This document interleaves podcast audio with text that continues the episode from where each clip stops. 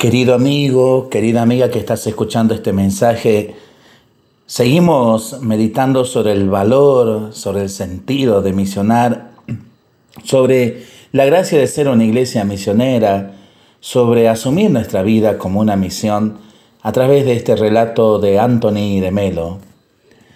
Era un día lluvioso y gris. El mundo pasaba a mi alrededor a gran velocidad cuando de pronto todo se detuvo.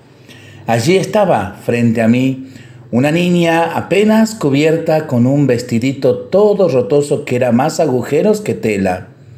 Allí estaba con sus cabellitos mojados y el agua chorreándole por la cara. Allí estaba tiritando de frío y de hambre. Allí estaba en medio de un mundo gris y frío, sola y hambrienta.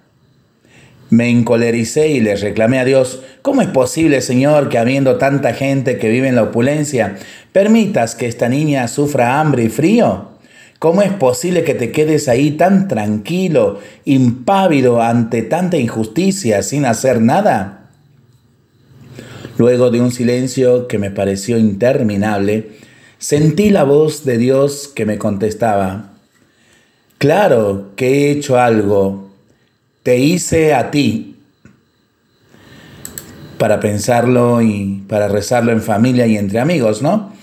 Mientras lo hacemos, pedimos al Señor su bendición, le seguimos pidiendo por nuestras intenciones y nosotros responsablemente nos cuidamos y nos comprometemos a ser verdaderos instrumentos de paz.